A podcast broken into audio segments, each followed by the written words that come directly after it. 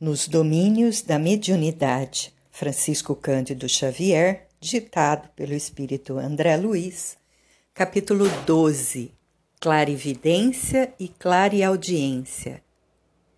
Notei que a reunião atingia a fase terminal.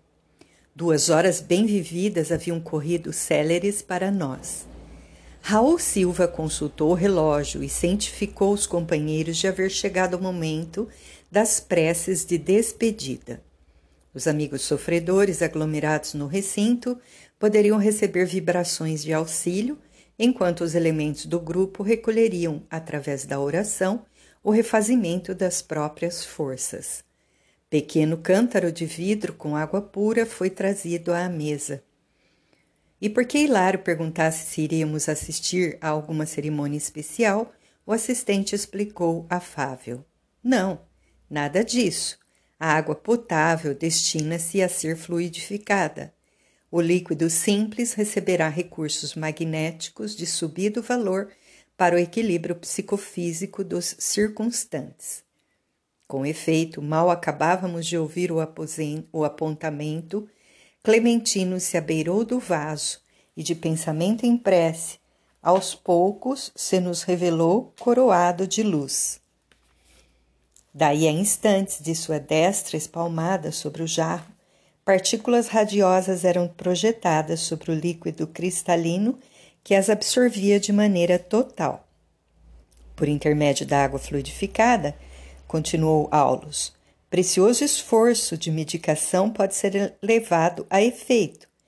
Há lesões e deficiências no veículo espiritual a se estamparem no corpo físico que somente a intervenção magnética consegue aliviar até que os interessados se disponham à própria cura. O assistente silenciou, porquanto a palavra de Silva se fez ouvir recomendando aos médiuns observassem, através da vidência e da audição, os ensinamentos que porventura fossem naquela noite ministrados ao grupo pelos amigos espirituais da casa. Reparamos que Celina, Eugênia e Castro aguçaram as suas atenções. Clementino, fim do preparo da água medicamentosa, consagrou-lhes maior carinho aplicando-lhes passes na região frontal. Nosso amigo, esclareceu o assistente, procura ajudar aos nossos companheiros de mediunidade, favorecendo-lhes o campo sensório. Não lhes convém por agora a clarividência e a clareaudiência demasiado abertas. Na esfera dos espíritos reencarnados, há que dosar observações para que não venhamos a ferir os impositivos da uhum. ordem. Cada qual de nós deve estar em sua faixa de serviço, fazendo o melhor ao seu alcance. Imaginemos um aparelho radiofônico terrestre coletando todas as espécies de onda em movimento de captação simultânea. O proveito e a harmonia da transmissão seriam realmente impraticáveis e não haveria propósito construtivo na mensagem.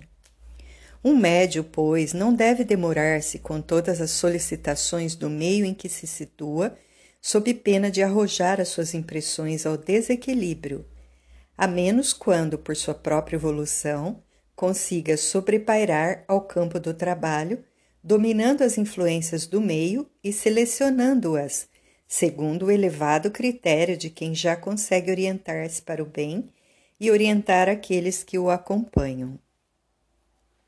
Hilário refletiu um momento e indagou.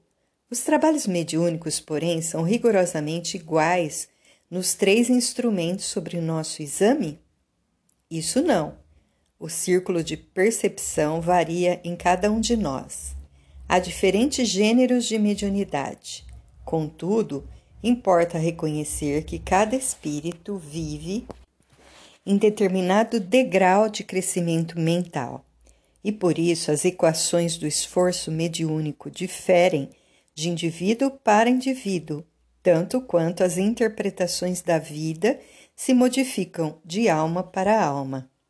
As faculdades medianímicas podem ser idênticas em pessoas diversas, entretanto, cada pessoa tem a sua maneira particular de empregá-las Um modelo, em muitas ocasiões, é o mesmo para a grande assembleia de pintores. Todavia, cada artista fixá-lo-á na tela a seu modo.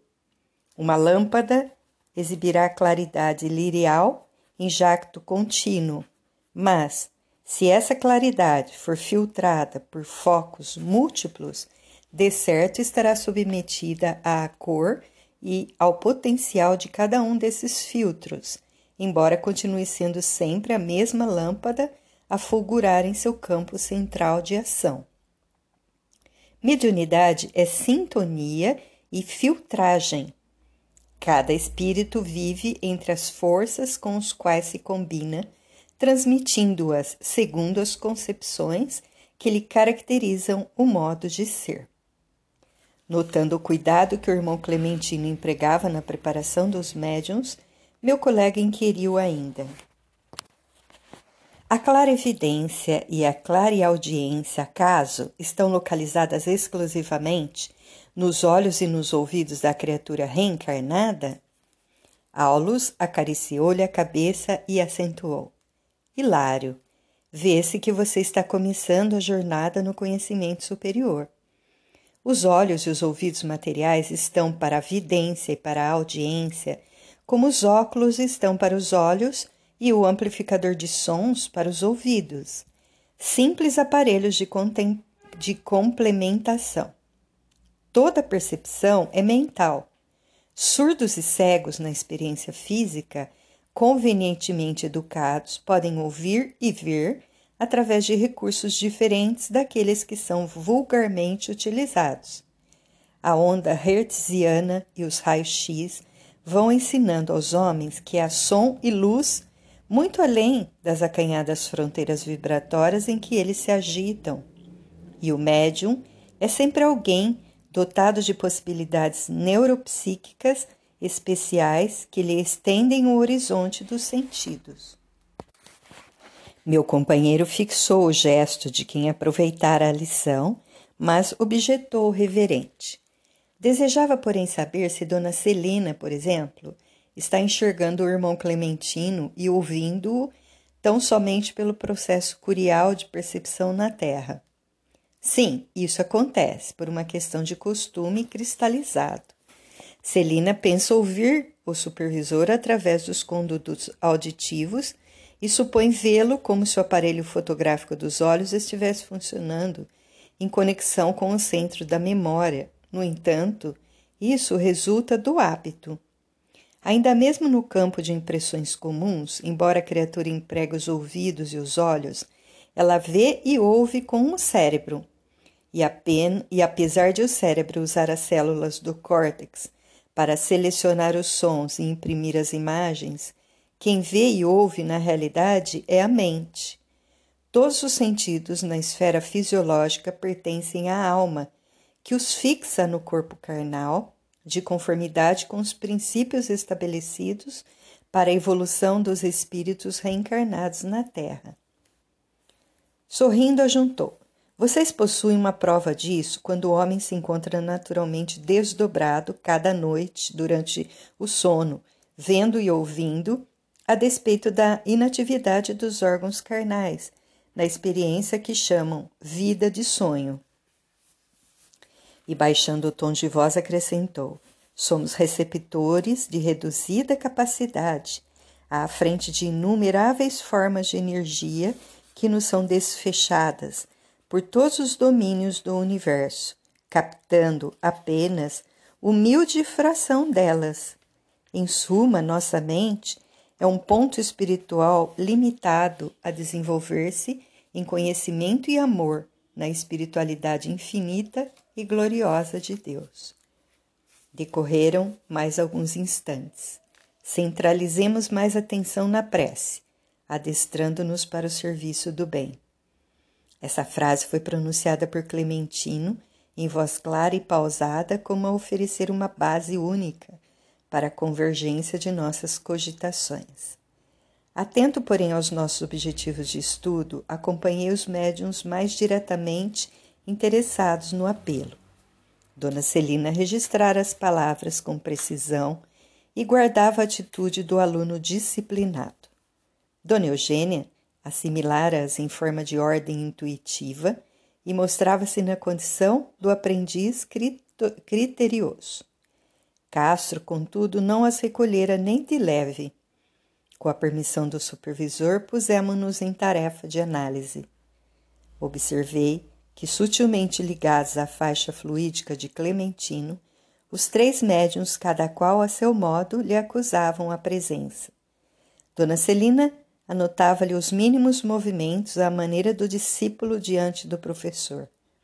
Dona Eugênia lhe assinalava a vizinhança com menos facilidade, qual se o distinguisse imperfeitamente através de um lençol de nebulosidade, e Castro, embora ouvisse com perfeição, parecia completamente alheio à influência do instrutor. As possibilidades de Celina e Castro na clarividência e na clareaudiência são por enquanto mais vastas que em nossa irmã Eugênia, esclareceu Aulus prestimoso. Acham-se os três levemente submetidos ao comando magnético de Clementino e podem identificar-lhe a presença com analogia de observações, porque nas circunstâncias em que operam estão agindo como pessoas comuns, utilizando-se da percepção habitual. Entretanto, aduziu Hilário, se o trio foi colocado sob a ordenação magnética do supervisor, por que motivo nossas amigas lhe acataram o convite, enquanto Castro se mantém visivelmente impermeável a ele? O mentor do recinto exerce apenas branda influência, abdicando de qualquer pressão mais forte, suscetível de provocar viciosa emanação em desfavor de nossos amigos, disse Aulus convicto.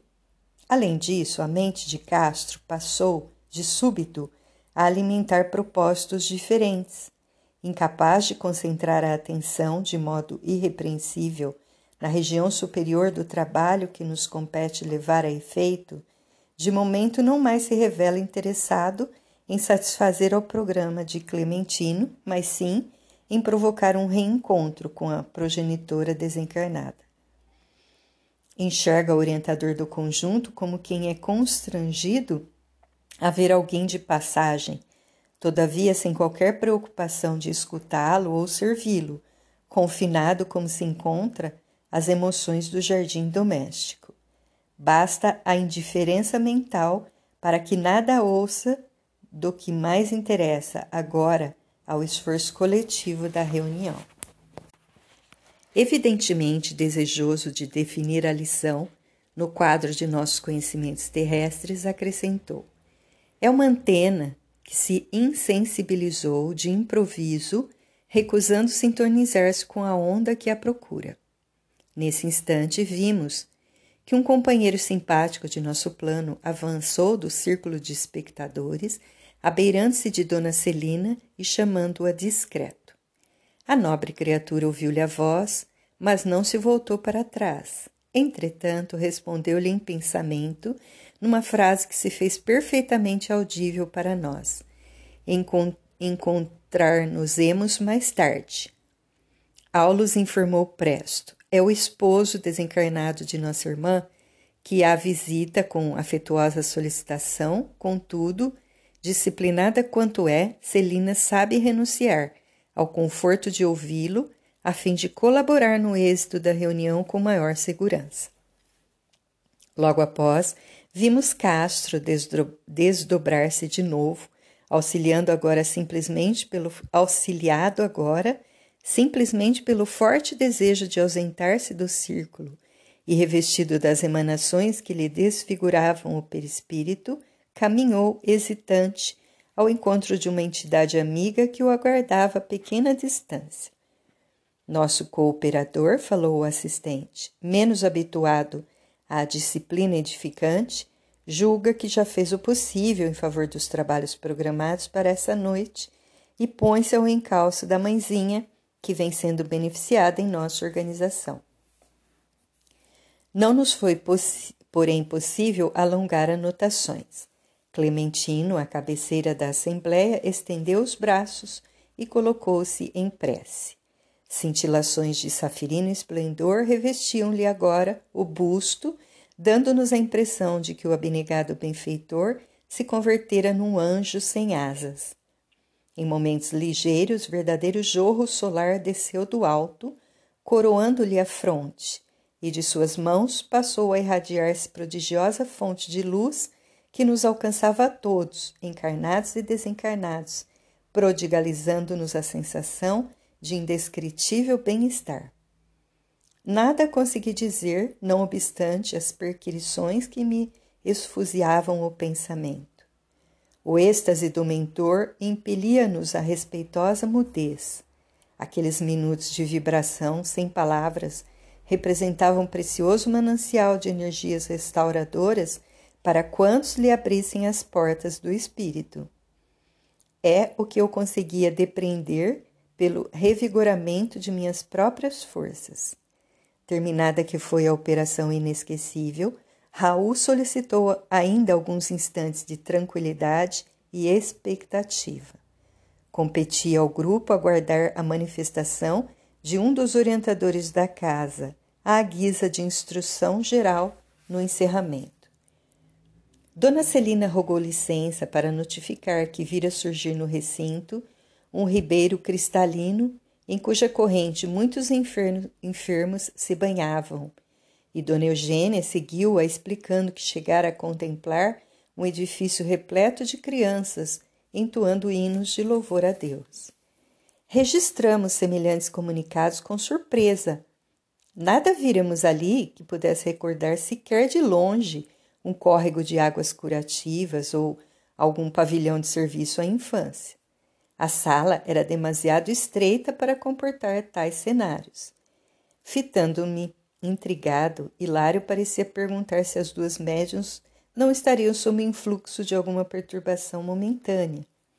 Assinalando-nos a estranheza, o assistente considerou prestimoso. Importa não esquecer que ambas se encontram reunidas na faixa magnética de Clementino, fixando as imagens que a mente dele lhes sugere. Viram-lhe os pensamentos relacionados com a obra de amparo aos doentes e com a formação de uma escola que a instituição pretende em breve mobilizar no socorro ao próximo. Ideias elaboradas com atenção geram formas tocadas de movimento, som e cor perfeitamente perceptíveis por todos aqueles que se encontram sintonizados na onda em que se expressam. Não podemos olvidar que há fenômenos de clarividência e clareaudiência que partem da observação ativa dos instrumentos mediúnicos, identificando a existência de pessoas, paisagens e coisas exteriores a eles próprios, qual acontece na percepção terrestre vulgar, e existem aqueles que decorrem da sugestão que lhes é trazida pelo pensamento criador dos amigos desencarnados ou encarnados Estímulos esses que a mente de cada médium traduz segundo as possibilidades de que dispõe, favorecendo por isso mesmo as, as mais díspares interpretações. Ó! Oh, exclamou Hilário entusiasmado. Temos aí a técnica dos obsessores quando improvisam para suas vítimas variadas impressões alucinatórias. Sim, sim, confirmou o assistente. É isso mesmo. No entanto, evitemos a conversação agora. O trabalho da reunião vai terminar.